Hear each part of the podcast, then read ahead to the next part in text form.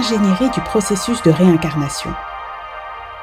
Nos laborantins développent certaines espèces d'animaux ayant des corps semblables au corps originel, et quand une âme se trouve prise dans le règne animal, ils mènent des expériences près du temple de la planète d'origine de l'animal en question, pour la libérer de ce lien et lui permettre de renaître dans un corps plus confortable.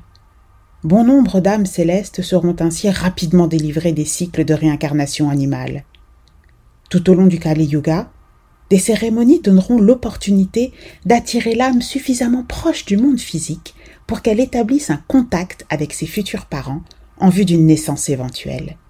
Grâce à ce processus, les nombreuses ethnies et types humains se raffineront progressivement en préparation de la venue du prochain Sat Yuga.